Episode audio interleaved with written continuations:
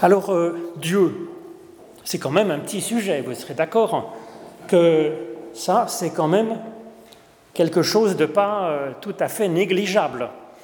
Alors ça pourrait être ce sujet de Dieu, ça pourrait être abordé de bien des façons en fait. Ça pourrait être abordé par de la théologie comparée, de comparer la définition de Dieu entre les différentes religions, les différentes cultures, les différentes confessions de foi chrétiennes, ou bien s'intéresser à Dieu dans, dans la philosophie grecque, par exemple, ou dans l'histoire des religions, en commençant euh, il y a quelques dizaines, centaines de milliers d'années jusqu'à maintenant, ou bien dans la théologie pure, donc dans la dogmatique, en prenant euh, Saint Augustin, euh, Thomas d'Aquin, Luther, Calvin. Mais c'est plutôt en fait sous, sous l'angle de la vie que je vous propose de regarder de quoi il est question, de quoi, en quoi est-ce que la personne, l'individu, peut se positionner par rapport à cette, question de Dieu et qu'est-ce qu'il entend ou qu'est-ce qu'elle entend en disant je crois en Dieu, je ne crois pas en Dieu, de quoi parle-t-on en fait?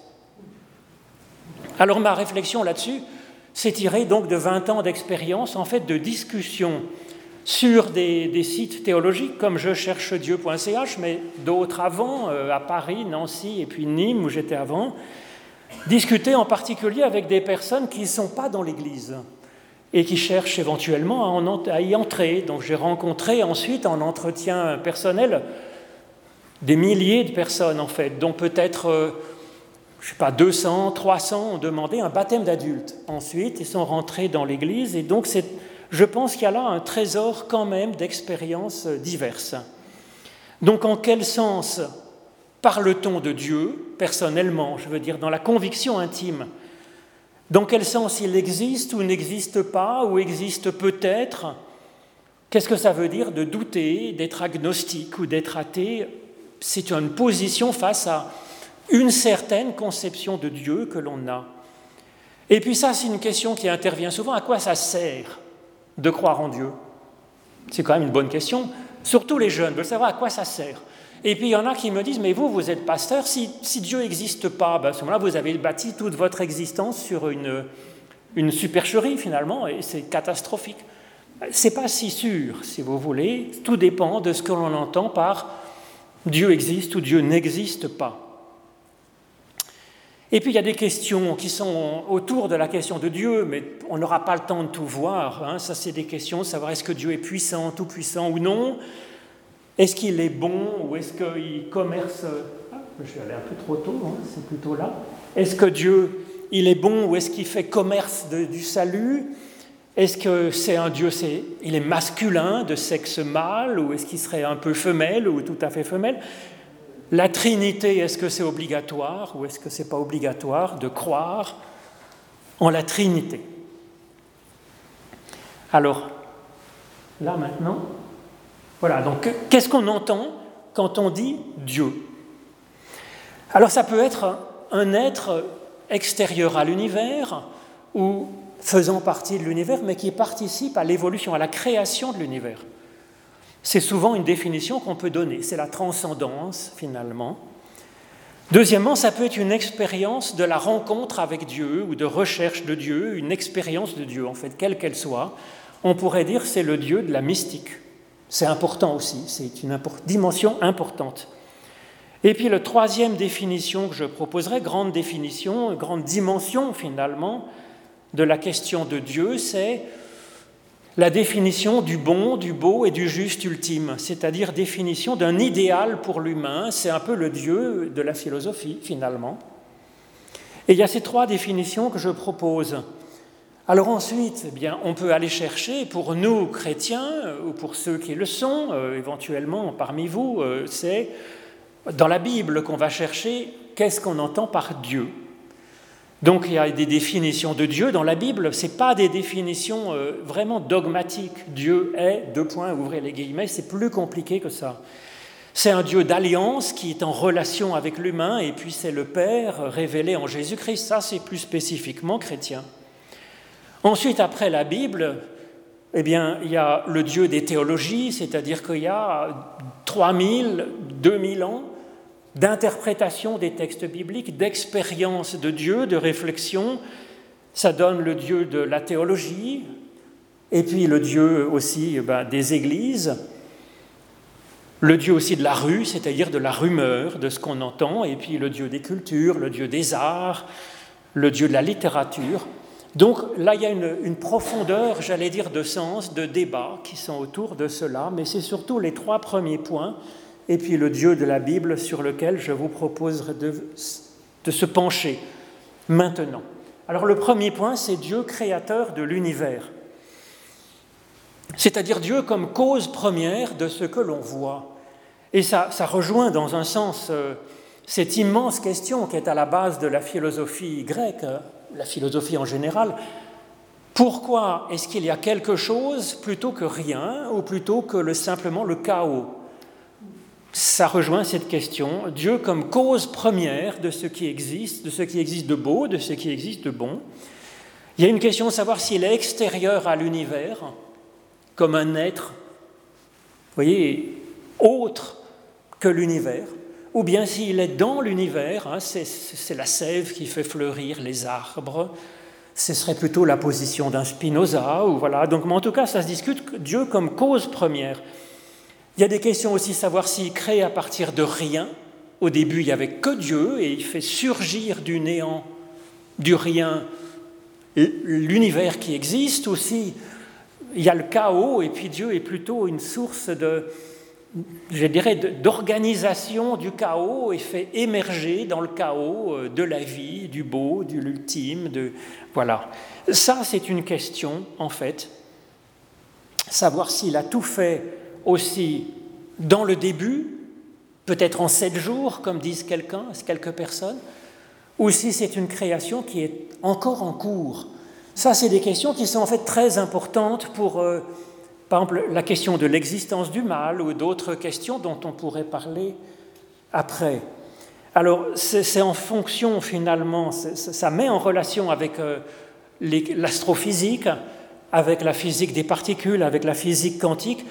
Et c'est ce que l'on voit, par exemple, dans le travail euh, proposé par Yves Oltramar euh, avec l'Université de Genève, où ils ont tout un cycle faisant intervenir des astrophysiciens, des physiciens, pour réfléchir à cette question de l'univers et de la cause première ou non de euh, l'évolution dans l'univers. Alors cette question d'un Dieu comme source d'évolution dans l'univers, source de création, source d'organisation du chaos, eh bien c'est ce qu'on voit finalement vraiment dès les origines, euh, en tout cas de ce que l'on peut garder comme euh, littérature, c'est-à-dire dès les inventions de l'écriture, dans la civilisation babylonienne, c'est il y a quand même 4000 ans, hein, c'est 2000 ans avant Jésus-Christ, tout à fait le début. Là, on voit sur ce, cylindre, hein, ce seau qui, était imprimé sur de l'argile, on voit euh, donc euh, Ninurta qui, dompte le chaos, qui est, représenté là en une sorte de serpent de mer, serpent marin. On retrouve ça tout à fait dans la Bible, hein, avec Behemoth, avec la symbolisation finalement du chaos dans un monstre marin. Donc en tout cas, c'est la conviction qu'il existe une transcendance des divinités qui interviennent dans l'organisation de l'univers, dans notre monde, et dans le cours des événements éventuellement par de la providence ou par des, actions qui euh, interviennent voilà, dans le cours de nos affaires en ce monde. Alors, c'est repris effectivement euh, dans la Bible, mais il y a quand même là une, question, savoir pourquoi est-ce que Dieu euh, crée le monde, c'est-à-dire dans quel but, pour quelle raison aussi. Donc, euh, c'est discuté. Donc, on voit par exemple dans. c'est un peu l'original finalement de ce qu'on voit dans la Genèse. Euh, c'était mille ans plus ancien hein, que la Genèse, que l'écriture de la Genèse par les Hébreux, c'est-à-dire que quand une élite du peuple hébreu est en exil à Babylone, c'est entre moins 700, moins 500, ils rencontrent cette mythologie babylonienne et ils la reprennent, j'allais dire en l'évangélisant, mais c'est un peu un anachronisme de dire ça, en tout cas en la mettant à leur façon, selon leur expérience de Dieu. Et donc, dans la littérature babylonienne, hein, dans cette tablette qu'on voit à droite de cunéiforme, qui date donc de quelque chose comme moins, moins 2000 ou moins 1500 euh, avant Jésus-Christ, eh bien Enki et, Nima, c'est des divinités qui créent les humains pour jardiner à leur place. Donc les divinités, elles jardinaient, donc elles organisaient finalement l'univers, le travaillaient pour faire fleurir des arbres et produire des fruits. Ils se disent, mais c'est un peu fatigant. Donc on va se créer des, esclaves les humains pour aller jardiner à notre place. La Genèse, elle reprend ça, mais on voit que Dieu, effectivement, il place euh, les humains dans un jardin, mais c'est préparé par Dieu. Et les humains, ils sont créés par, euh, un bon projet, parce que l'humain est un projet de Dieu bon en soi. Donc vous voyez, c'est un Dieu qui, qui crée dans un bon projet, pas un projet intéressant, je dirais, pour, pour servir d'esclave, pour servir ses plaisirs et sa vie, mais comme un bon projet pour euh, en soi, bon en soi. Et donc l'humain est un peu le couronnement de ce projet, mais bon, bien sûr, la Bible est écrite par des humains. Si les fourmis ont écrit une Bible, elle est sans doute aussi en plaçant euh, la fourmilière au centre. Donc on ne va pas s'en vouloir pour ça, c'est tout à fait normal. En tout cas, dans euh, la littérature précédente, les dieux veulent faire la fête tranquillement dans leur coin, alors que dans le Dieu biblique, eh bien, il y a un intérêt de Dieu pour l'humain en soi, et Dieu cherche le bonheur et la joie de l'humain. Donc vous voyez, il y a une reprise, mais une différence déjà dans la théologie, dans la façon de comprendre ce projet de création. Alors ensuite, Dieu créateur de l'univers, ça invite à une question par rapport à la science quand même, parce que la science décrit euh, l'évolution de l'univers, décrit l'univers, décrit euh, ce, que, ce qui existe finalement. Alors, c'est vrai que la science et la foi, la théologie peuvent aujourd'hui être réconciliées, ça n'a pas toujours été le cas, c'est-à-dire qu'il y a une observation du monde par la pensée, par l'expérience du monde, on va appeler ça la science au bout de quelque temps, mais c'est vrai qu'au début, c'est quand même la théologie est confondue avec la science et la philosophie. C'était un seul, euh, une seul effort de pensée. La théologie, elle a été longtemps finalement euh, revendiquant le monopole de la pensée sur le monde, surtout à partir du IVe siècle avec ce qu'on appelle les conciles dits œcuméniques, où il y a eu un effort politique d'unification de la pensée, elle est devenue une pensée obligatoire, gouvernée par des chefs, empereurs et puis chefs d'Église. Et aussi, je dirais, euh, jusqu'à Galilée, c'est vrai qu'on n'avait pas le droit de penser tellement librement, j'allais dire, euh, devant les théologiens, les théologiens de la Sorbonne, les théologiens de, de l'Église, de Rome, ou, et on le voit même avec Calvin et le pauvre Servet qui a été, qui a été brûlé. Donc jusqu'à Castellion, j'allais dire, jusqu'à Sébastien Castellion, euh, il y a une obligation que la pensée se plie devant la science. C'est vrai qu'en particulier au cours du XXe et XXIe siècle, il y a une vraie réconciliation de la science, de la foi, de la théologie. La science, elle cherche plus les lois de la nature, ce qui existe, et puis la théologie s'intéresse au pourquoi et à la finalité de cette création, le, sens que ça peut avoir pour notre vie. Et c'est très différent comme objectif, comme visée, comme champ d'action. Et les deux s'articulent aujourd'hui d'une manière très intéressante, je pense. L'un pouvant reprendre l'autre, euh, en particulier la théologie et la philosophie s'intéressent tout à fait à euh, l'astrologie, à l'astronomie, pas l'astrologie bien sûr, l'astronomie, la science, les sciences humaines, la physique quantique et tout ça, la physique des particules. En particulier, il y a quelque chose à propos de Dieu comme source première, c'est, alors oui, j'ai mis, pour rigoler, j'ai mis à droite, c'est l'équation de la lumière, et Dieu dit, donc l'équation, les équations de Maxwell, c'est les équations de, la lumière comme euh, comme euh, champ électromagnétique. Et Dieu dit, et la lumière fut. Bon, est-ce que c'est vraiment comme ça? Pas tout à fait, parce que si vous voulez, euh, est-ce que Dieu est cause première des équations? C'est pas impossible, mais c'est discutable, si vous voulez que ça soit si direct que ça.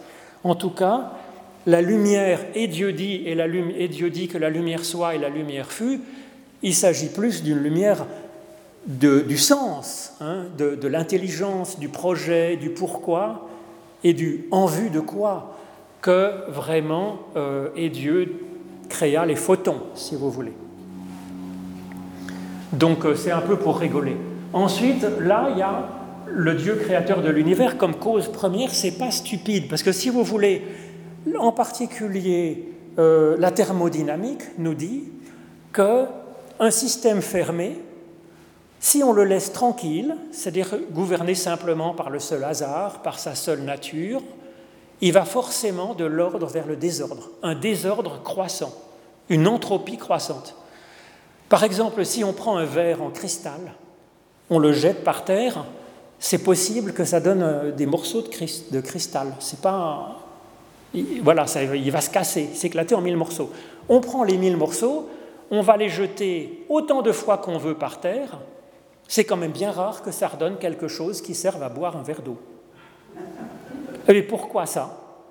Ben, C'est le second principe de la thermodynamique. Les choses vont naturellement, par le hasard, ça va de l'ordre vers le désordre. Alors il pourrait arriver qu'en jetant les morceaux de verre par terre, pof, ils se recollent, ça donne un verre. Ça pourrait arriver. Statistiquement, ce n'est pas impossible. Tout est là. Il y a la matière, il y a l'énergie qu'il faut. Et pourquoi ça ne se fait pas? Ben, Parce que c'est le second principe de la thermodynamique. Alors l'expérience, elle est très concrète. Si on prend comme ça deux gaz, par exemple, un gaz bleu et un gaz rouge, séparés par une petite cloison. Si on enlève la cloison, ça se mélange, ça se mélange, ça se mélange, et finalement, eh bien, les boules rouges et les boules bleues vont être réparties équitablement dans les deux boîtes. C'est toujours comme ça. C'est le second principe de la thermodynamique. Donc, nous, on aperçoit quand même un monde, tout n'est pas bien fichu, mais quand même, il y a des choses extraordinaires. Et en particulier, il y a une évolution que l'on remarque, dans, euh, que la nature nous décrit. Les choses n'ont pas toujours été telles qu'elles sont. En particulier, par exemple, avec le Big Bang, mais même à l'échelle géologique, si vous voulez, on voit que il y a 10 millions d'années, il n'y avait pas des humains comme nous. Hein. ça n'existait pas, et il y a une évolution qu'on peut noter. Et donc, euh, ce n'est pas une preuve, si vous voulez. Mais si je vois, par exemple, quelque part dans la nature, euh, ce tas de pierres, c'est pas impossible que cette disposition des pierres soit due au pur hasard, c'est que des pierres, quoi. Peut-être elles auraient pu se poser comme ça. C'est pas impossible. C'est possible qu'il y ait une hypothèse quand même plus vraisemblable. Que les pierres ne se sont pas posées comme ça par hasard, parce que c'est quand même pas mal fichu. Vous voyez, ce petit chalet en pierre, c'est plus plausible qu'il y ait eu une source d'organisation pour que ces pierres se mettent en forme d'une maison de berger, d'une cabane de berger en pierre. Mais comment vous pouvez le prouver? Ça pourrait être un hasard. Les pierres, peuvent se poser là super bien. Mais j'allais dire, c'est la même chose pour l'univers. Le fait qu'il y ait évolution et puis que quand même ça soit assez épatant, vous voyez, eh bien, ça dit que le plus plausible est quand même d'imaginer, de supposer l'hypothèse qu'il y a une source d'évolution en dehors du système, en dehors du simple univers, qui a suscité cette organisation extraordinaire, cette évolution. Et donc les plus fermes opposants, si vous voulez, à l'existence de cette cause première en dehors de l'univers, qu'on l'appelle Dieu ou pas, les plus fermes opposants à l'existence de l'évolution dans cet univers, au Big Bang, euh, à l'évolution, c'est les fondamentalistes chrétiens ou musulmans, et puis c'est les athées militants, les athées fanatiques, donc Hein, les fondamentalistes fanatiques religieux, et puis les athées fanatiques, eux, ils veulent à tout prix dire qu'il n'y a pas d'évolution. Parce que ça les gêne beaucoup qu'il y ait une évolution. Ça veut dire qu'on est en évolution, ça veut dire que les choses bougent, évoluent. Ça gêne beaucoup les, athées fondamentalistes, intégristes, parce que si vous voulez, c'est problématique. S'il y a évolution, il est probable qu'il y ait une source d'évolution. Alors ils essayent de dire oui, peut-être qu'il y a quand même une évolution, parce que ça, c'est aujourd'hui, c'est un fait scientifique en fait, hein, qu'il y a une évolution depuis quelque chose comme le Big Bang pour parler vite, et puis maintenant. Alors ils disent oui, mais il y a peut-être un Big Crunch, c'est-à-dire qu'en fait, ça va revenir à l'état initial, et puis de l'état initial, ça va de nouveau évoluer, donc il n'y a pas vraiment d'évolution, c'est une, une, voyez, ça se, une extension et puis une contraction, comme l'œuf donne la poule, la poule donne l'œuf, l'œuf donne la poule, alors il dit, bah non, il n'y a pas vraiment évolution, c'est apparent. Il semblerait aujourd'hui, la science nous dit qu'il y aurait probablement pas de big crunch, qu'on va vers une évolution continue et infinie. Donc ça, les, athées militants sont un peu gênés de ça. Mais bon, nous, de toute façon, on ne s'arrête pas à ça, si vous voulez. C'est une hypothèse qui n'est pas sotte, en tout cas, qui me semble plausible de dire qu'il y a quelque chose comme une cause première à l'évolution de l'univers, et on peut l'appeler Dieu. C'est peut-être pas mal. Alors, quel bilan on peut faire de cela, finalement, si vous voulez? Croire en Dieu en ce sens-là, comme cause première de l'évolution, c'est de l'ordre de la croyance, en fait. C'est de l'ordre d'une intelligence, d'une conviction, d'une opinion. Une opinion, j'allais dire, qui est, selon l'évaluation de chacun, libre, c'est entre 10% et 90%. Alors il y a des fanatiques qui vont dire à 0%, ça n'existe sûrement pas, il n'y a pas de Dieu, ça n'a pas de sens, et puis à les fanatiques croyants vont dire si, si, si, c'est absolument évident que Dieu a créé l'univers avec ses petites mains. Euh. Mais à part, si vous voulez, hein, les, les, 10 premiers pourcents et les 10 derniers, en général, entre personnes qui discutent, je dirais, c'est entre 10 et 90% On dit, bah oui, euh, c'est assez plausible ou, ou vaguement plausible qu'il existe une cause première. Mais finalement, on est on est quand même en discussion avec la science. Mais finalement, cette existence ou non d'une source d'évolution dans l'univers, ça n'épuise pas et de loin le sujet.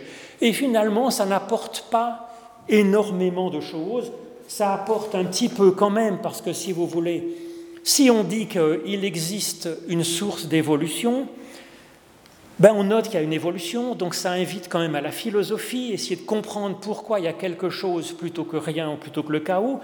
Et puis, si Dieu est cette source d'évolution positive dans l'univers, ben, on peut se dire que ça peut être intéressant de s'ouvrir soi-même à cette source d'évolution et d'être soi-même en évolution au cours de son existence. Oui, ça invite quand même à, à Dieu comme, euh, comme alpha, c'est-à-dire comme source, et puis Dieu comme oméga, c'est-à-dire comme comme euh, quelque chose de, beau, si vous voulez. Et ça nous invite, nous aussi, à être créateurs.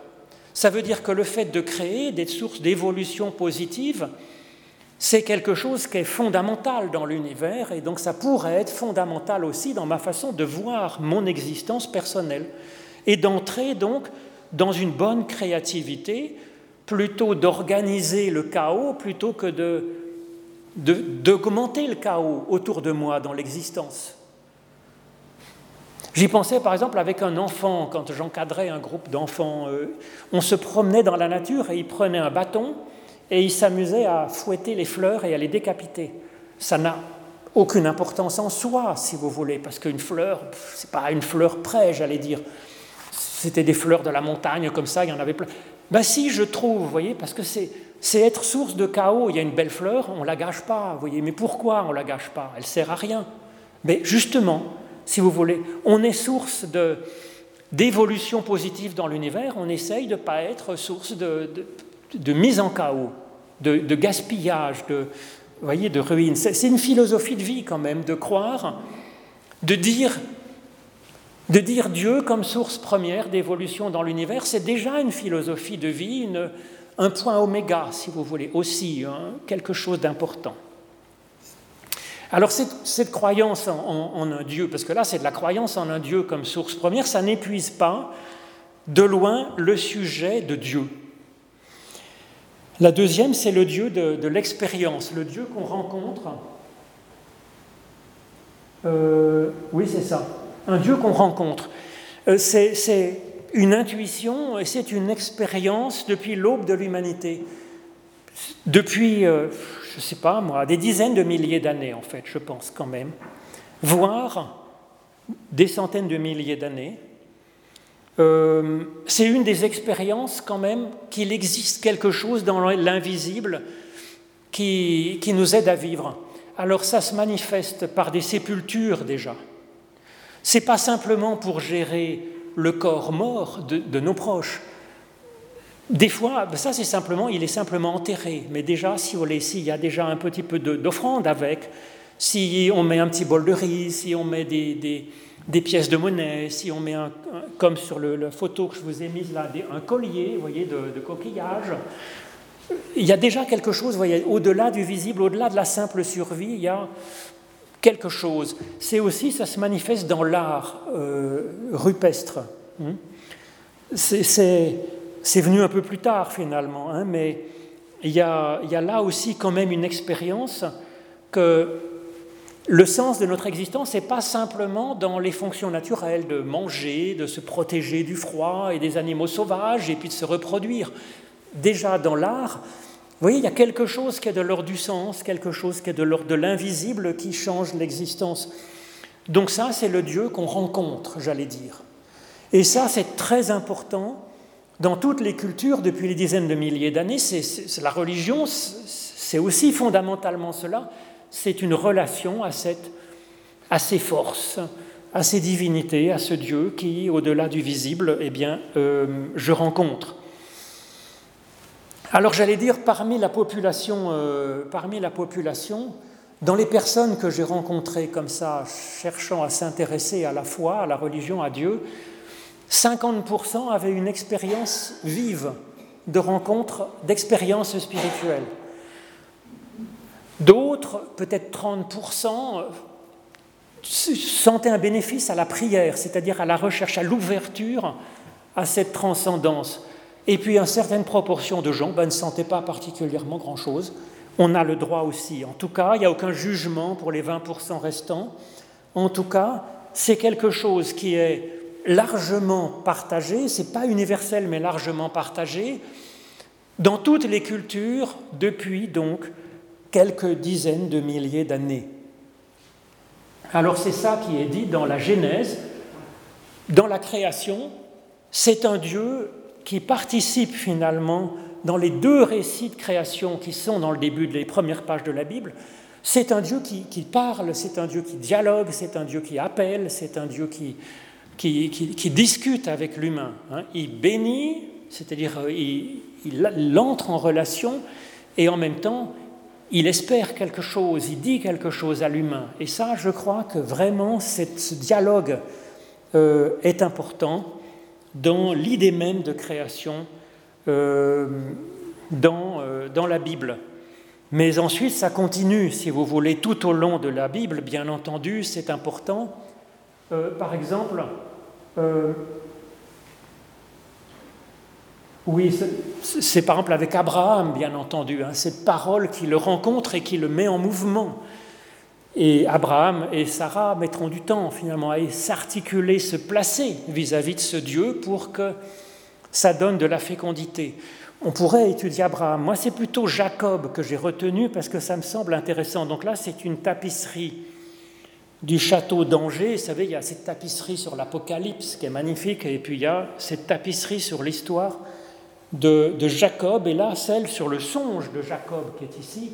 Bon, on ne voit pas très bien. Hein mais je vous l'ai grossi un petit peu en haut, je ne sais pas si vous voyez, il y a Dieu qui est en haut, assez sympathique, hein, qui tend les bras comme ça, et puis il envoie euh, des anges vers le bas, mais le texte nous dit que les anges montent et descendent. Donc ce n'est pas simplement un Dieu qui, envoie de l'information, comme il crée le monde, si vous voulez, en injectant de l'information dans la matière du monde, il parle à l'humain, et l'humain devrait être simplement euh, dans la soumission. Non, là, il y a les anges montent et descendent. Alors là, les anges qui descendent, il y en a un qui écarte un peu les bras comme ça, puis celui d'en bas, vous voyez, je ne sais pas si vous voyez, mais il toque un peu son doigt sur la tempe pour dire, mais il est fou ce Dieu. Et c'est assez rigolo, je trouve. Et en fait, en bas de l'échelle, eh bien, il y a, euh, en bas de l'échelle, là, il y a, il y a les anges qui montent, hein, dans, dans les, qui montent l'échelle. Et ça veut dire c'est un Dieu qui écoute aussi, et c'est un Dieu qui nous appelle à écouter, c'est vraiment un Dieu de dialogue. Ça, c'est quand même particulier. Et puis, euh, Donc là, je vous ai mis Genèse 28, hein, ce récit là de la rencontre. Les anges de Dieu montent et descendent, comme je vous disais. Alors les anges, ce n'est pas des bêtes à plumes. Ange, ça veut dire, c'est des messagers, donc c'est une fonction. Hein. Donc ça veut dire vraiment la, relation à Dieu, la rencontre avec Dieu, l'écoute de Dieu et Dieu qui, qui, nous écoute. Ensuite, il y a Voici, je suis avec toi, je te garderai partout où tu iras et je ne t'abandonnerai pas. Donc c'est un Dieu qui parle, qui promet, et en même temps, voyez, il promet ça même unilatéralement. Il n'y a pas marqué si tu es sage, à ce moment-là, je t'accompagnerai, je te sauverai. Il y a marqué non, sans condition, je t'accompagnerai partout où tu iras. C'est-à-dire, c'est un Dieu qui nous suit, ce n'est pas un Dieu qui donne des ordres du haut, c'est un Dieu qui suit l'humain. C'est l'humain qui est aux commandes, librement, avec cette promesse que Dieu sera là pour euh, rattraper nos erreurs. Et puis on voit Jacob qui dit ensuite, au verset suivant, il s'éveille et il dit, il s'éveille donc de cette expérience spirituelle, certainement l'Éternel était là et moi je ne le savais pas. Et donc il y a une découverte de Dieu par l'expérience mystique et spirituelle. Alors ensuite, j'aurais pu mettre le verset un peu après où il dit euh, Éternel, si vraiment, effectivement, euh, je vais un peu n'importe où, et tu m'accompagnes et tu me sauves, à ce moment-là, je croirai en toi et je te prendrai comme Dieu. Donc, si vous voulez, on a le droit, effectivement, de douter, d'hésiter, de se tromper, et ça, je trouve que c'est voilà un Dieu qui, qui déjà offre une des figures, si vous voulez, bibliques, qui est très proche de ce qu'on voit se réaliser en Jésus-Christ. C'est un Dieu de la rencontre, c'est un Dieu qui, voilà, qui, vient euh, nous aider dans, ce chemin. Et puis on le voit aussi dans Jésus à son baptême, hein, dans l'évangile selon Luc. Une voix partit du ciel et lui dit, Tu es mon fils, moi, aujourd'hui je t'ai engendré.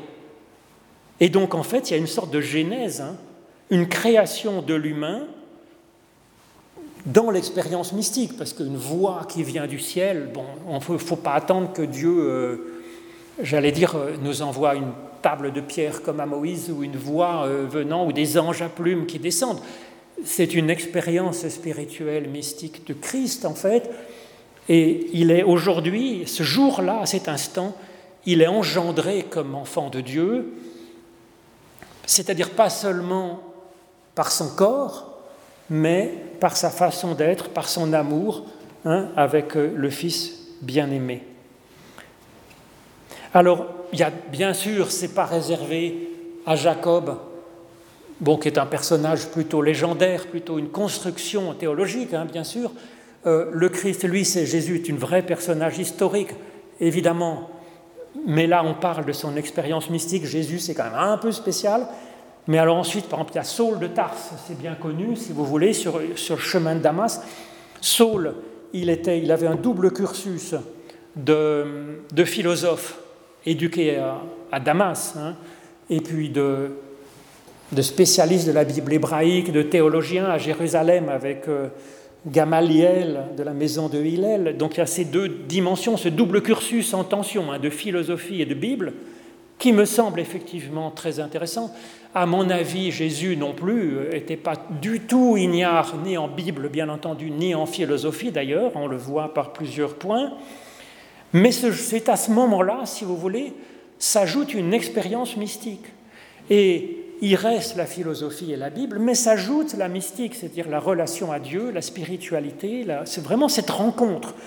Et je crois qu'il y a là vraiment un dipôle, l'intelligence et la spiritualité, il y a là un dipôle qui est fondamental, je crois, dans, la foi chrétienne. Vraiment, je pense que c'est les deux ensemble en tension, en tension féconde, en dialogue, l'un interpellant l'autre, l'un corrigeant l'autre et l'autre corrigeant, interpellant l'un. C'est très intéressant. Il y a une, là une double intelligence, une intelligence philosophique, théologique, mais aussi quelque chose d'une expérience de Dieu par le spirituel, il y a là quelque chose. Et puis, il y a aussi une humilité hein, dans ce débat philosophique, théologique et biblique, une humilité de la personne, et encore plus, j'allais dire, dans la prière, où on est face à la transcendance et à l'ultime. Alors on aurait mille cas à donner, de ces rencontres, Dieu de la rencontre comme nourrissant une pensée intéressante, hein, donc une théologie qui n'est pas simplement basé sur euh, la science ou sur la spéculation, mais sur une expérience vive de Dieu, alors euh, Saint Augustin, bien entendu, hein, avec par exemple ce passage que j'aime beaucoup hein, euh, dans les Confessions, Bien tard je t'ai aimé, ô beauté si ancienne et si nouvelle, bien tard je t'ai aimé. Et voici que tu étais au-dedans, et moi j'étais au dehors, par l'intelligence, la réflexion, il était professeur de philosophie finalement. Et c'est là que je te cherchais, au dehors. Et sur la grâce de ces choses que tu as faites, je me ruais sur le visible, sur les plaisirs, sur la bonté, la beauté du monde. Et tu étais avec moi et je n'étais pas avec toi. Elle me retenait loin de toi, ces choses qui pourtant, si elles n'existaient pas en toi, n'existeraient pas. Tu as appelé, tu as crié, tu as brisé ma surdité, tu as brillé, tu as resplendi et tu as dissipé ma cécité. Tu as embaumé et j'ai respiré, et haletant, j'aspire à toi. J'ai goûté et j'ai faim et j'ai soif. Tu m'as touché et je me suis enflammé pour ta paix. Donc voyez, la philosophie, la Bible et la spiritualité. Alors autre exemple, et puis je m'arrêterai là, c'est Pascal, Blaise Pascal, donc scientifique, hein, philosophe, et qui a cette rencontre. Hein, il raconte dans le mémorial Petit Parchemin qu'il avait cousu dans son l'ourlet de son manteau, qu'on a découvert après sa mort. Hein, il écrit l'an de grâce 1654, lundi 23 novembre, depuis environ 10h30 du soir jusqu'à environ minuit et demi. Feu. Dieu d'Abraham, Dieu d'Isaac, Dieu de Jacob, nom des philosophes et des savants. Certitude, certitude, sentiment, joie, paix. Dieu de Jésus-Christ. Deum meum et Deum vestrum. Ton Dieu sera mon Dieu. Donc vous voyez, il y a une expérience. Il était savant, il était philosophe, il connaissait l'écriture, mais là, il y a une rencontre, et il fait le. C'est une rencontre tout à fait datée et limitée dans le temps. Moi, les personnes que j'ai rencontrées qui ont eu ce type d'expérience vive, c'était plutôt une fois dans leur vie, et c'était plutôt assez circonscrit. Mais pour ces personnes, ça reste un événement pour toute leur vie entière. D'autres personnes, la présence, l'expérience de Dieu est plus diffuse à travers toute leur existence, qu'importe. Mais là, il y a cette expérience, si vous voulez. Puis ensuite, il fait le lien, vous voyez, avec le Dieu de la Bible, avec Jésus-Christ, avec, euh, avec ce qu'il pense, et ça donne quelque chose de formidable. Donc que penser en bilan de cette deuxième façon de vivre Dieu, finalement, le Dieu qui nous rencontre? À ce moment-là, croire en Dieu, c'est être en relation avec lui, hein, par la spiritualité, par la prière, comme un dialogue. Pour ceux qui ne sentiraient rien finalement hein, de cette présence de Dieu, puisque donc ça existe parmi euh, les personnes que je connais, bien entendu, et elles sont nombreuses aussi, hein, euh, c'est l'ouverture par la prière, mais à ce moment-là, comme se placer face et la question n'est pas savoir s'il existe quelque chose ou non, parce que Dieu, comme je vous le disais, en tant qu'existant, il n'existe pas comme, euh, ce pupitre en bois, si vous voulez, de toute façon. Évidemment, non. Mais donc c'est se placer face à Dieu, quel qu'il soit, quelle qu'elle soit peut-être. Hein. Euh, c'est de l'ordre de la foi, de la confiance, l'ordre de la recherche, l'ordre de l'ouverture, l'ordre du face à face. Et l'inverse à ce moment-là de croire en Dieu, c'est pas douter de son existence, c'est euh, ne pas être dans la relation. Donc euh, c'est oublier, c'est l'indifférence ou c'est le rejet. Donc par exemple, quand quelqu'un dit oui, moi je crois en Dieu, mais je pratique pas, c'est-à-dire ça change rien à ses journées, à ses années, en fait, il est plus athée que quelqu'un qui ne croit pas en l'existence de quelque chose dans la transcendance qui crée l'univers, mais qui le recherche dans la prière, par exemple. Hein. Donc les conséquences pour nous, ben, c'est le sentiment religieux. Quand on l'a, hein, ça peut être une intensité qui prend aux tripes et qui est un événement décisif dans notre être, dans notre vie, pour, j'allais dire, 50% des, des, personnes. Pour les autres 50%, c'est pas si grave, c'est pas un handicap, c'est à vivre autrement, c'est à vivre dans la durée, dans la prière, dans la, dans la spiritualité, dans l'ouverture à cela, se sentir appelé, se sentir euh, sanctifié, se sentir envoyé. Alors ensuite, ça c'est le bénéfice, si vous voulez, et je pense que c'est une expérience de, millions, de milliards de personnes vivant absolument en ce moment dans ce monde. La difficulté, le problème de cette deuxième façon de voir, si vous voulez, Dieu, de le considérer, c'est que ça peut nous embarquer n'importe où, si vous voulez. C'est-à-dire que quand euh, on a l'impression que Dieu nous a parlé, ça peut être nos hormones qui nous parlent. Ça peut être des blessures anciennes, ça peut être l'émotion religieuse d'un reportage qu'on a vu huit jours avant, ça peut être n'importe quoi. Et ça peut nous sembler extrêmement prégnant. Donc, il faut reprendre ce sentiment de rencontre, ce sentiment mystique, le reprendre dans une réflexion personnelle, une théologie expérimentale, et puis le mettre en lien avec la Bible et la philosophie. C'est pourquoi il est bon, là encore, de ne pas s'arrêter là, même si ce second point est un point très important, à mon avis, plus même que le premier, d'une existence objective d'un être. Ça, c'est plutôt cette mystique, cette spiritualité. La troisième, hein, c'est Dieu comme un idéal pour l'humain, une figure du, beau, du bon, du juste ultime. C'est important, c'est une troisième dimension très importante, à mon avis, pour l'humain. Et par exemple, j'ai mis comme euh, figure, c'est un extrait du discours de réception de Louis Pasteur, puisqu'on est en train de s'intéresser d'un petit peu de près au vaccin. Quand il est entré à l'Académie en, 1882, il s'est reproduit à l'entrée de la crypte où il est enterré dans l'Institut Pasteur. Heureux celui qui porte en soi un Dieu, un idéal de beauté, et qui lui obéit, idéal de l'art, idéal de la science, idéal de la patrie, idéal des vertus de l'Évangile. Et donc à ce moment-là, croire en Dieu, croire en Dieu, c'est important parce que de toute façon, ce Dieu, il existe nécessairement qu'on le sache ou qu'on ne le sache pas. C'est la préoccupation ultime de chacun. Ce qui fait, j'allais dire, la visée de notre existence, ce qu'on met au-dessus dans, dans nos choix très concrets de vie, dans notre quotidienneté de nos jours. Est-ce notre travail? Est-ce la famille? Est-ce la qualité de la relation? Est-ce la science et son loisir, ça peut être très euh, variable. Et donc c'est très important, mieux vaut connaître finalement la chose qu'on adore, le Dieu qu'on a en soi-même, qui nous habite. Pourquoi il vaut mieux le savoir? Ben Parce que ce Dieu, qu'on le veuille ou qu'on ne le veuille pas, ce Dieu qu'on a dans notre mentalité, il nous crée, il influence sur ce que l'on devient. C'est un Dieu créateur pour nous. Il nous crée à son image. Par exemple, si on est persuadé, je ne sais pas moi, que, le pouvoir est quelque chose que je veux absolument avoir, être reconnu, par exemple, eh bien ça me crée, c'est-à-dire ça va être ma, priorité, puis je vais être façonné par cet idéal que j'ai. Ou bien, par exemple, les personnes qui ont été plantées euh, de de Boeing, euh, ou c'était des Airbus, je ne sais pas, dans les tours jumelles de New York.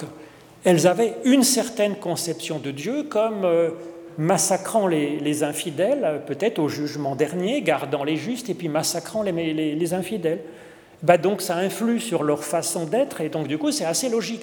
Alors même si on a une notion comme ça d'un Dieu terriblement euh, juge et puis éliminant les mécréants, on n'est pas forcé de devenir terroriste non plus, mais quand même ça peut influencer sur notre façon d'être avec les autres, avec nos proches.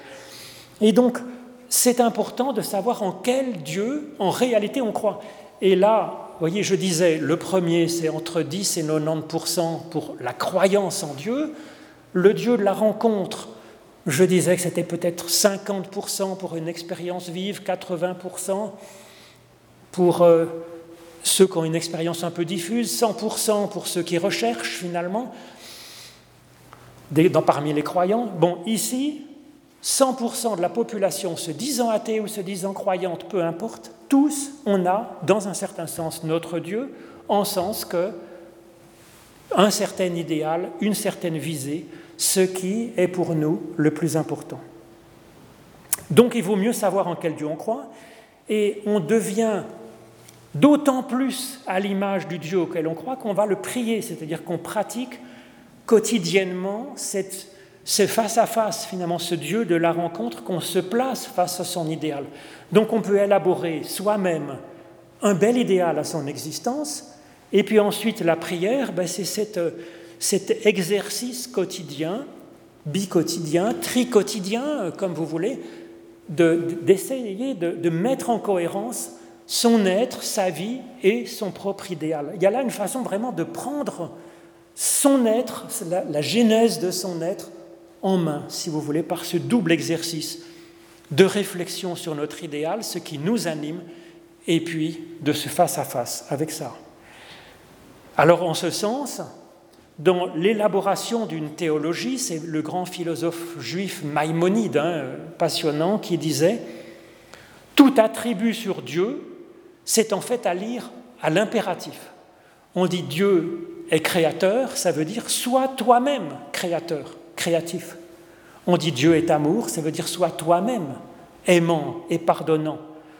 Le premier des dix paroles sur les tables de la loi, c'est Je suis l'Éternel, ton Dieu, qui t'a libéré du pays d'Égypte, du pays de la servitude. Ça veut dire Dieu est libérateur, ça veut dire ben, toi-même. Est-ce que tes sources de libération pour ceux qui t'entourent, est-ce que tu les libères tu les, ou au contraire tu, les, tu, cherches à les, les soumettre? Donc ça, je pense que ça, cette troisième figure est importante aussi. Alors mon Dieu me crée à mon image, ben, c'est ce qu'on voit finalement là dans un portrait de la Genèse. Dieu dit, faisons l'humain à notre image selon notre ressemblance.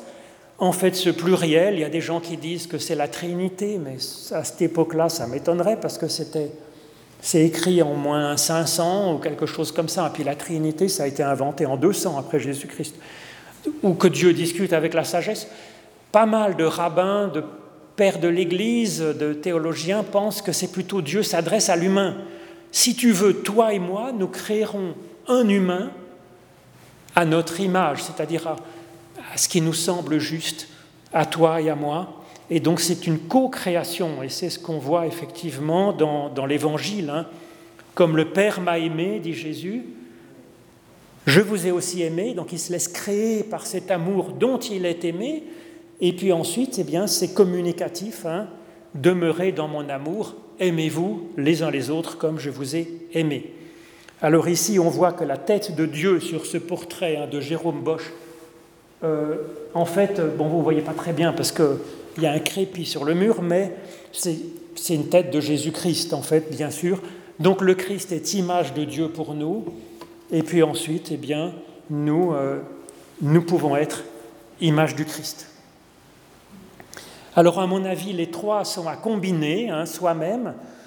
Dieu créateur, extérieur à l'univers, une existence plausible, vraisemblable, je pense, mais de toute façon, s'il existe en ce sens-là, c'est un Dieu tout autre, si vous voulez qui est en train de gérer des trous noirs et des galaxies, je ne sais pas où, qui a inventé euh, l'attraction forte dans les atomes et qui s'occupe aussi de nous en particulier. Donc, ça demande de l'humilité de penser ça, mais c'est une intéressante question, un dialogue, science, théologie, philosophie.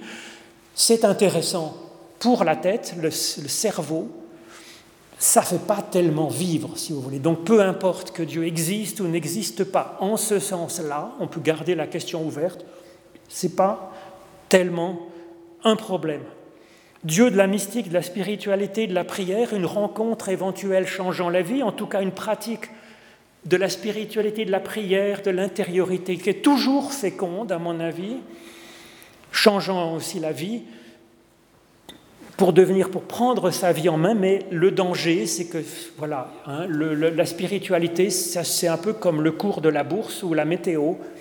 Il y a des oui et des non, euh, il y a du soleil et il y a de la pluie. Euh, il y a des moments où on sent rien du tout, puis d'autres moments où on a quelque chose qui nous porte et qui nous donne de la paix.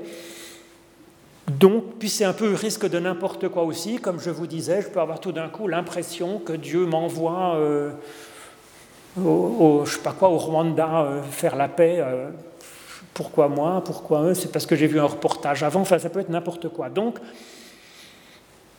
il y a du pour et du contre, un énorme pour et un petit danger. Ensuite, le Dieu de la réflexion, le troisième, un, idéal pour l'humain, pour soi, élaboré pour soi-même, et puis communiquer aux autres, en débat avec les autres.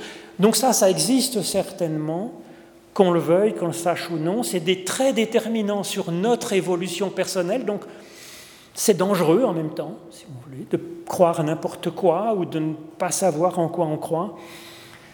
L'inconvénient, c'est aussi c'est que c'est pas très, pas très enthousiasmant, si vous voulez, le Dieu comme ça, des valeurs, de quel idéal on croit c'est pas le côté, vous voyez, qui, nous prend au triple du deuxième, du Dieu de la rencontre.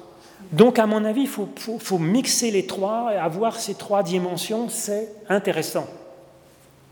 Pour ça, il faut penser son Dieu, ne serait-ce qu'à cause des petits panneaux danger que j'ai mis. Hein. on peut penser un peu n'importe où, ça peut nous l'émotion religieuse, ça peut nous conduire n'importe où. Euh, le Dieu de la, si on ne réfléchit pas à notre Dieu ou le Dieu de la philosophie, le Dieu de la théologie, ça peut faire de nous quelqu'un de pas terriblement génial. Donc il vaut mieux penser son Dieu et le pratiquer, parce que c'est comme ça finalement que ça va avancer. Donc notre conception de Dieu est importante à travailler. Sinon, on se laisse influencer par ce que pense l'opinion, le groupe, l'Église, je ne sais pas quoi, ou bien ça nous on est poussé comme une feuille morte emportée par le vent, par le chaos. Alors on a quand même du, on a quand même du matériau pour ça. On a 3000 ans de débats possibles, hein, ou 4000 ans, hein, si on prend toute la période où il y a de l'écriture. Il y a plein de théologie, de culture, les arts. Il y a la rumeur, c'est plus, plus dangereux, vous voyez, c'est un peu... Et puis, ben, il y a aussi la, théologie expérimentale par notre propre prière. Dans ces sources de débat possibles, ben, il y a la théologie biblique. Elle est quand même très importante pour nous, hein, bien sûr, qui sommes chrétiens. C'est un peu la base fondamentale pour nous. Mais en fait, ça a été écrit donc entre il y a 2500 jusqu'à il y a 2000 ans à peu près, 1900 ans. Euh, mais il y a 1900 ans, 2000 ans, 3000 ans de débats autour qui sont d'une richesse extraordinaire, une communauté de débats très très riche et pas du tout fermée, contrairement à ce que certains peuvent le penser. Puis il y a la philosophie grecque qui est en dialogue, qui est très intéressante aussi. Voilà, donc ça donne une connaissance sur Dieu, mais c'est un peu dangereux. Il faut savoir que cette connaissance, voilà, Dieu est toujours au-delà de ce qu'on peut en penser, bien sûr, et puis, cette connaissance sur Dieu, ça ne sert à rien s'il n'y a pas cette pratique de la prière et une mise en pratique par les actes et par les paroles, bien sûr. Et par rapport à ça, ben, l'Église, ça peut être juste une salle de musculation pour cette réflexion, pour notre prière. C'est un outil au service des gens, ben, voilà, pour chercher et pour essayer de progresser, ça on est plus fort ensemble. Alors le Dieu dans la Bible, parce que pour nous c'est fondamental, hein, euh, il y, a pas, y a de multiples conceptions de Dieu et d'alliances possibles dans, dans, la Bible. Il y en a une pleine bibliothèque. Il n'y a pas un Dieu biblique, bien sûr. C'est un trésor de débat. Alors, dans la Bible hébraïque en particulier, il y a deux grandes conceptions de Dieu. Il y a Dieu appelé Yahvé, qui veut dire je suis ou je serai, qui est la source de l'être, qui est un Dieu d'amour, de fidélité, d'accompagnement, comme nous l'avons entendu avec Jacob, et puis il y a Dieu qu'on appelle Elohim. C'est curieux parce qu'Elohim, c'est un pluriel, donc euh, c'est... et quand il est sujet d'un verbe, le verbe est au singulier. Donc vous voyez, c'est un peu une récapitulation de tous les dieux. C'est un Dieu qui est grand, qui est rigoureux, qui est dominant.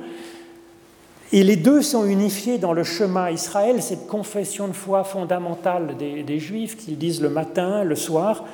Écoute Israël, Yahvé, Yahou est notre Dieu, Yahvé est un, donc ils unifient le Dieu d'amour et de tendresse et le Dieu de force et de puissance et de rigueur. Les deux ensemble pour essayer d'avancer. C'est un Dieu tout proche et maternel. Et puis, quand même un Dieu qui est transcendant, comme dans ce Notre Père, un Notre Père, mais qui est aux cieux quand même. Vous voyez, c'est cette tension-là qui est là. Jésus le reprend d'ailleurs, hein, il cite ce chemin Israël, et il ajoute euh, qu'il faut unifier finalement cette dimension de Dieu, du Dieu tout proche et intérieur, et puis du Dieu transcendant, par l'amour. Tu, aimeras, tu aimeras. Donc c'est vraiment très individuel. Vous voyez, tu aimeras le Seigneur ton Dieu de tout ton cœur, de toute, euh, de toute ton âme, de toute ta force. Ça, c'était dans le chemin Israël. Et Jésus ajoute de toute ta pensée, de toute ta réflexion personnelle, de toute ton intelligence. Et ça, c'est quand même très fort. Il ajoute donc la dimension d'intelligence. Et puis, il l'incarne, il, invite à l'incarner en aimant son prochain et en s'aimant un peu soi-même, ce qui n'est pas inutile. Donc, en conclusion, il y a bien des façons d'être athée, de ne pas croire en Dieu, ou d'être sans Dieu, ou d'être croyant. Il ne faut pas juger trop vite finalement, hein, parce que tu aimeras Dieu de, de, de toute ta force. Quand on voit des gens qui sont, se disent athées par la tête, mais qui ont des actes généreux, des actes vraiment de, grâce dans le monde, on pourrait dire, qui croient par les tripes, par leurs tripes. Dieu les a rejoints dans leurs tripes, dans leur façon d'agir. Et puis on est invité à aimer, vous voyez, donc euh, par la tête aussi, par l'intelligence, on est invité par la rencontre avec Dieu, par la, voilà, donc de plein de façons d'être croyant plutôt que d'être athée. Et puis ça invite à une théologie incarnée dans l'être même de Jésus-Christ. Alors je pense que pratiquement je peux m'arrêter là, si ce n'est que, bon, je peux dire encore un tout petit mot là-dessus. Il y a deux théologies dans la Bible, si vous voulez. C'est une théologie de l'alliance inconditionnelle, comme avec Abraham ou Jacob, comme on a entendu, Dieu bénit. De toute façon, a priori, il restera fidèle. Et puis une alliance conditionnelle, comme le Deutéronome, ceux qui sont sages et qui seront bénis. Peut-être que c'était les petits panneaux danger que je mettais au cours de, cet exposé, oui, euh, c'est-à-dire que voilà, selon la façon dont on se place, quand même, il y a un enjeu dans l'existence, voyez. Si on a une théologie problématique, eh ben, c'est quand même problématique dans notre existence. C'est le fait que Dieu continue à nous aimer ne change rien à cela, si vous voulez. Si on fait n'importe quoi, ben, on va faire autour de nous de la mort et des difficultés, et ce n'est pas la volonté de Dieu, mais c'est comme ça.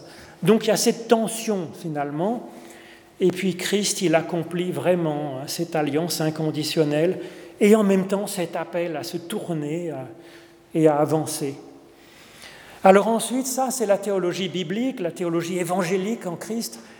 Le problème, c'est que l'évangile, si vous voulez, il s'est manifesté dans le monde grec, alors tant mieux, parce que ça, on en est au bénéfice, hein, le problème, c'est que la, théologie grecque de Zeus, d'un Dieu qui est lointain, qui est tout-puissant, qui n'est pas très, pas très sympathique finalement, c'est venu contaminer la théologie chrétienne. Donc en même temps, il y a ce débat passionnant avec la philosophie grecque, en même temps, je crois que c'est intéressant de revenir encore et toujours à cette figure de, Jésus-Christ qui donne une figure de, Dieu qui est vraiment concentrée sur, euh, sur l'amour et donc le Christ comme euh, image de Dieu, comme serviteur en fait. Vous voyez déjà s'esquisser avec Jacob, mais euh, c'est fondamental, je pense, pour nous euh, chrétiens. Alors sur les autres questions, les grands débats, la toute-puissance de Dieu, sur la masculinité, on redécouvre la féminité de Dieu, c'est important. La trinité obligatoire que veulent imposer certaines églises et même le Conseil œcuménique, Bon, on est un peu, je pense, aujourd'hui, on peut être un peu au-delà de, ces, ces, dictates de théologie obligatoire. Hein, la question de, bon, je dirais Dieu est transcendant, donc euh, voilà, Dieu est toujours au-delà de ce qu'on peut en dire, donc on peut rester dans cette humilité et puis de ne pas aller euh, être dogmatique dans notre pensée sur Dieu. Alors, euh, je vous disais qu'on commençait un peu, comme un culte, mais donc je voudrais terminer avec euh, un peu comme un culte, avec une louange de Grégoire de Nice au IVe siècle. Il disait, De quel nom pouvons-nous t'invoquer? Tu dépasses tout nom. Quel cantique pourra chanter tes louanges? Quels mots pourront parler de toi? De toi procède tout ce qui est dit, mais tu es au-delà de tout discours. De toi est issu tout ce qui est pensé, mais tu es au-delà de toute pensée.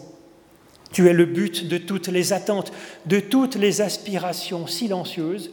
Tu es l'objet des gémissements de la création tout entière. Gloire à toi, ô Dieu très haut. Et donc que l'Éternel vous bénisse et vous accompagne.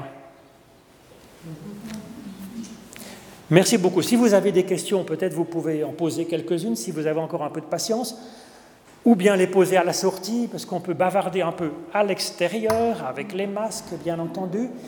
Et sinon, vous pouvez les poser donc euh, sur le site je cherche Dieu.ch où je réponds aux questions euh, des internautes.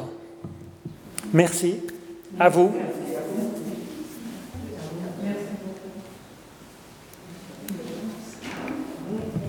Tout un programme. Hein.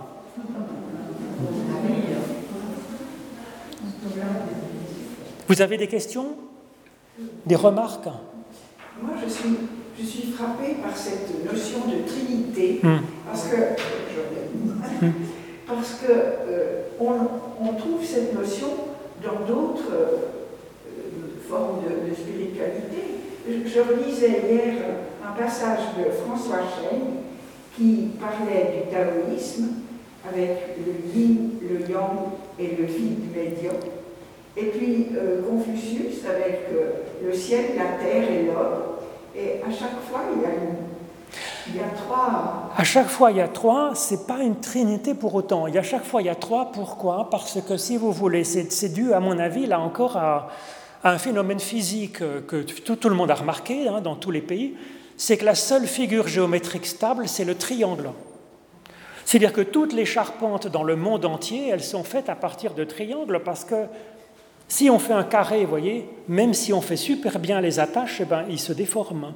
Alors que le triangle, avec trois bouts de ficelle qui attachent trois bâtons, on a quelque chose de très très stable. Donc dans tous les pays, toutes les cultures, euh, le 3 est venu euh, symboliser euh, le chiffre de, l'éternité, de la solidité, du, roc, de, Dieu, de la transcendance. Voilà. C'est pour ça. Et c'est pour ça que dans, la Trinité chrétienne, on a mis 3, parce que si vous voulez, Dieu est esprit, donc on pourrait dire, on va confondre.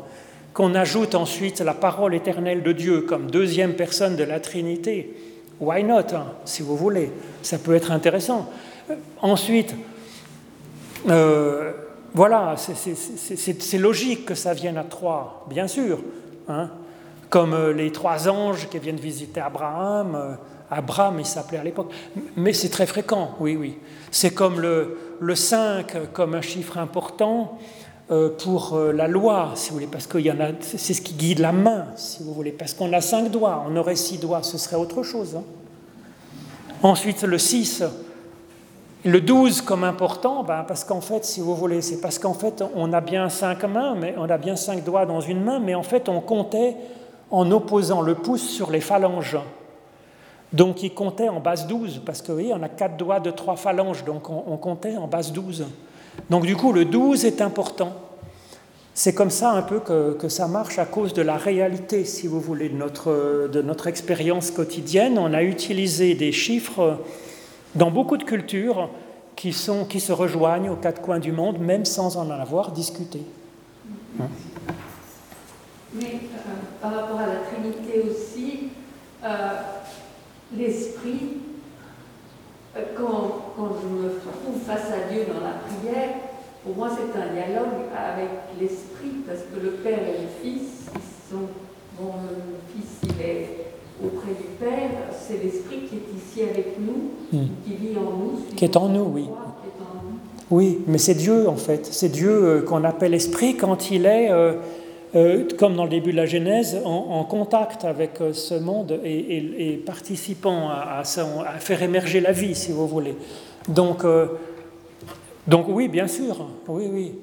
Bon, en même temps, hein, quand on dit L'Éternel était là et je ne le savais pas. C'est bien ça dont on parle, si vous voulez. C'est le Dieu esprit. C'est pourtant c'est quand même Yahvé. C'est pourtant le Dieu. Voilà, donc si vous voulez, après, c'est des façons de parler. Hein. Ben, moi, je suis pas anti-trinité. Cela dit, euh, c'est une élaboration théologique très raffinée qui est apparue progressivement, euh, donc à partir du deuxième siècle jusqu'au cinquième, qui a continué à évoluer après, qui est devenue obligatoire au quatrième. Euh, pour des raisons très politiques. voilà. Mais cela dit, on pourrait s'intéresser une fois à ce que ça peut vouloir dire. C'est pas je crois simplement c'est dommage de le rendre obligatoire. Ensuite, c'est intéressant, bien sûr. Les, théologiens qui ont élaboré ça étaient loin d'être des, des, idiots, oui, bien sûr. Oui, oui. Hmm. Oui Quand vous dites que Dieu est amour, hmm. ben c'est ça, voilà, ça, c'est Dieu est amour, qu'est-ce qu'on entend par là? Ben On pourrait dire que c'est pareil, c'est des images, parce qu'on dit Dieu est amour. Donc ça, c'est ce que dit Jean dans sa première lettre. Vous savez, c'est très très beau passage. Dieu est amour. Quiconque aime est né de Dieu et connaît Dieu. C'est quand même euh, extraordinaire comme ouverture, j'allais dire. Il n'y a pas marqué ceux qui croiront à ceci, qui croiront pas à cela, machin. Quiconque aime est né de Dieu et connaît Dieu, parce que Dieu est amour. Ça veut dire Dieu est relation. Dieu est c'est l'amour agapé. L'amour agapé, ce n'est pas forcément euh, de la sympathie, c'est ce qui, fait, euh, qui cherche le bien de l'autre, même unilatéralement, si vous voulez. Donc on dit que Dieu se manifeste comme ça. Mais je dirais, quand on dit Dieu est créateur, on peut le comprendre comme ça. C'est-à-dire que Dieu, il est source, soyez de, de, de, de, croissance, d'évolution positive, même d'une manière désintéressée. Ça, ça se manifeste le premier Dieu comme Dieu créateur, on peut le traduire comme un geste d'amour, hein, de, volonté de bien, d'évolution positive, de mise au service d'une évolution positive extérieure à soi. Typiquement, c'est ce qu'on peut donner comme définition de l'amour de l'autre. Ensuite, le Dieu de la rencontre, c'est aussi de l'amour. Et dire que Dieu est amour au sens du troisième Dieu, de la valeur ultime qu'on place devant son existence, ben je trouve qu'il y a pire, hein, comme euh, visée ultime dans, son, dans sa façon d'être, c'est quand même plutôt pas mal. Ça fait de l'usage, à mon avis, dans l'existence. C'est un peu, un peu fatigant, mais euh, c'est quand même pas, c'est pas. Ça mérite en tout cas qu'on, qu'on laisse infuser son être, sa vie, par ce genre de valeurs. Donc c'est ça que ça veut dire Dieu est amour. Ensuite, bon, Dieu est un petit peu plus qu'amour, si vous voulez, au sens prosaïque du terme. C'est pas simplement euh, des sentiments humains qui peuvent exister entre nous. Avant que l'humain n'existe, hein, l'humain, ça fait pas tellement longtemps qu'il existe. C'est quelques dizaines de milliers d'années, quelques centaines de milliers d'années peut-être, ou peut-être deux millions d'années si on compte euh, des, des êtres qui commencent à marcher sur leurs pattes, si vous voulez, je ne sais pas, mais, euh, et faire des outils. Mais Dieu existait avant, si vous voulez, comme créateur. Hein. Donc euh, Dieu n'est pas simplement le sentiment, le, meilleur sentiment qu'il y a chez l'humain. C'est un peu plus que ça quand même. Je pense. Hein.